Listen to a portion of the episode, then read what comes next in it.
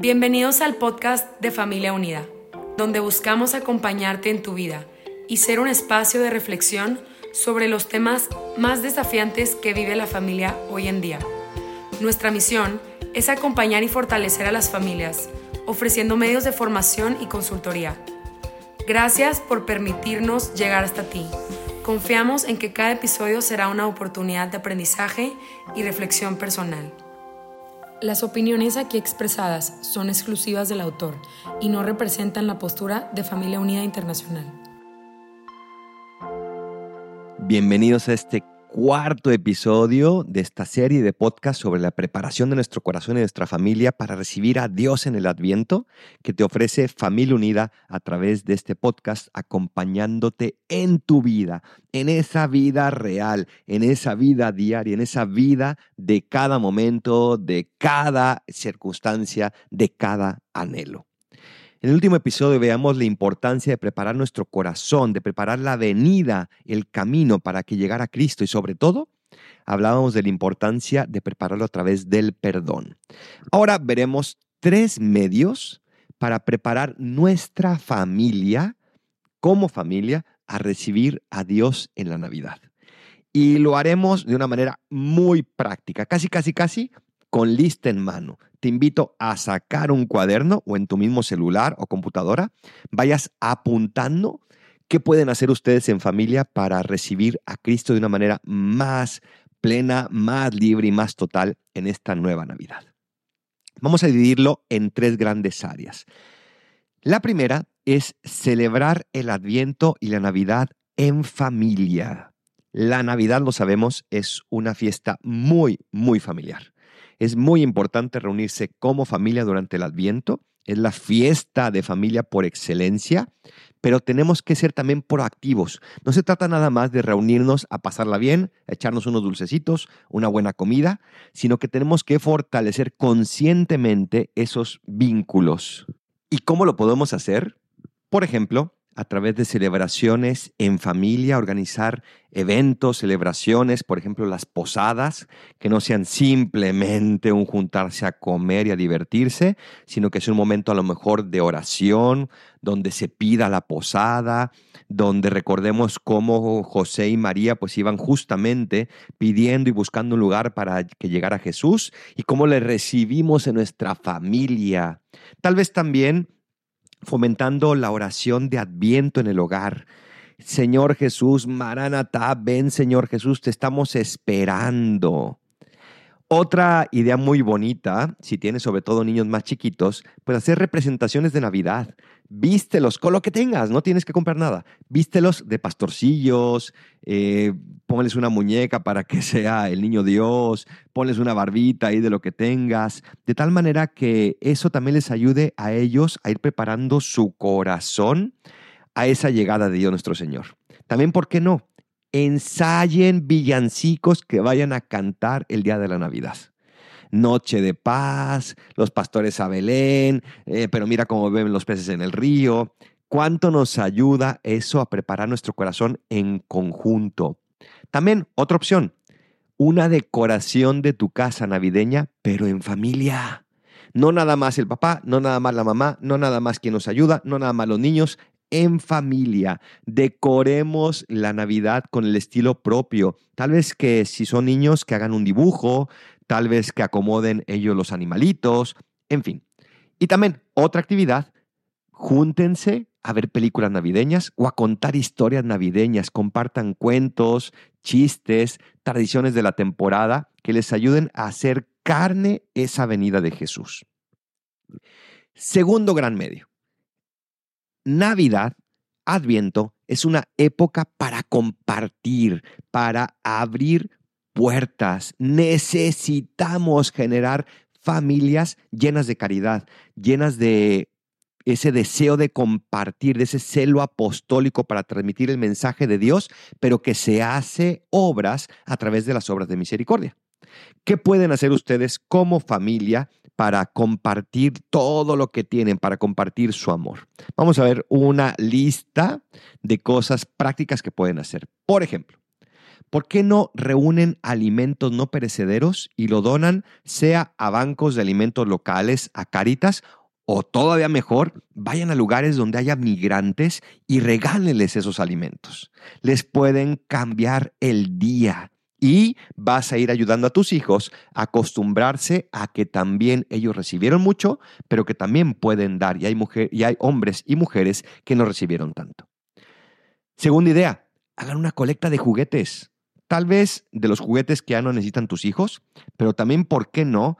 Recolecten y pidan donativos y compren juguetes nuevos y llévenlos a orfanatorios o a lugares pobres donde no reciben juguetes vieras la sonrisa y la alegría con la que un niño recibe un juguete cuando no tiene otra posibilidad. Para a lo mejor tu familia es normal tener juguetes, pero para otras no tanto. Recolecten, pídanle a sus hijos que tal vez se desprendan de algún juguete, incluso de alguno que les gusta actualmente, y les puedes ir enseñando ese valor de la generosidad. Tercera opción, visita a personas mayores, sea en un asilo de anciano o si tienes algún familiar, algún papá, algún tío, algún primo, algún hermano ya mayor, vayan a visitarlo. Compartan esa alegría, pongan villancicos, recuerden lo que pasaba de chiquitos, escuchen sus historias. Visitarlas es una gozada. Uno aprende tanto, tanto, tanto de la sabiduría de las personas mayores y están ellos tal vez anhelando una visita. No tengas miedo a, entre comillas, perder tiempo con ellos. Vale la pena porque lo que has hecho con esos hermanos pequeños míos, conmigo lo hiciste. Otra opción, hagan un calendario de adviento solidario, es decir, qué acción buena vamos a hacer por alguien el día de hoy. Y hagan una lluvia de ideas y vayan apuntándolos y vayan comprometiéndose todos los días a hacerlo. Otra opción, colecten ropa de abrigo para personas sin hogar. Hace tiempo se puso de moda poner afuera como un gancho afuera de ciertos lugares y decir, si lo necesitas, llévatelo. Si no lo necesitas, déjalo aquí. Y personas traían suéteres, pantalones, calcetines gruesos que no utilizaban, los dejaban ahí y personas que lo necesitaban pasaban y las recogían. Pero también, ¿por qué no? Ve a buscar, como decíamos hace rato, algunos migrantes, algunas personas pobres y regálales eso. Hay mucha gente que de verdad hoy en día todavía tiene frío. No lo podemos permitir cuando tal vez tú tienes tantas cosas en tu casa que incluso ya no usas.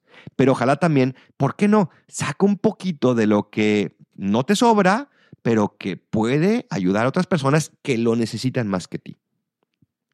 Otra opción, haz una campaña de recaudación de fondos donde después puedan donarlo algún orfanatorio, algún asilo de ancianos. Que tus hijos aprendan a pedir ayuda para alguien, que le pidan a sus primos, a sus tíos, a sus abuelos, a sus amigos, a los papás de sus amigos, una campaña donde puedan decir queremos juntar dinero para ayudar a este orfanatorio a que tengan una celebración de Navidad bonita o para llevar unos pollos de Navidad a esta colonia y vieras qué bonito ambiente se va a armar y vieras qué preciosidad de corazón vas a estar formando en tus hijos también. Otra opción, visita hospitales, pero hospitales donde no haya mucha gente visitándolo. Visita pacientes y llévenles tal vez, a lo mejor cargando un niño Dios, invíteles a hacer una oración, pidiéndole al niño Dios algo que necesiten, llévales tal vez, tal vez alguna estampita, algún dulcecito, algún detalle. Es bien importante en la Navidad tener esos gestos de caridad, esos gestos de salida de mí mismo para encontrarme con los demás. Finalmente, como un tercer gran punto, la oración en familia. Qué bonito es una familia que ora juntos. Te invito, por ejemplo, a tomar un evangelio, puede ser uno de los primeros capítulos de Lucas, y lean los relatos de esa primera Navidad. Y después pregúntense en familia, ¿qué luces han recibido? ¿Con qué personaje te identificas? ¿Cómo te gustaría, si tú hubieras estado allí, cómo te gustaría haber reaccionado de acuerdo a ese personaje? ¿Y cómo vas a reaccionar? Porque aunque no eres ese personaje, si eres alguien que Dios te está invitando. También otra manera es compartan lo que más les cuesta del adviento Y también, ¿por qué no? Lo que más les ayuda del adviento. Y vieran qué bonita conversación se puede armar. También pueden compartir qué es lo que más le piden a Dios, qué es lo que más su corazón eleva como oración a Dios nuestro Señor.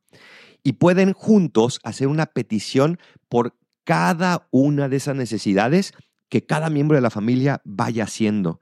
Cuando la familia se reúne a pedir por la familia, suceden grandes milagros.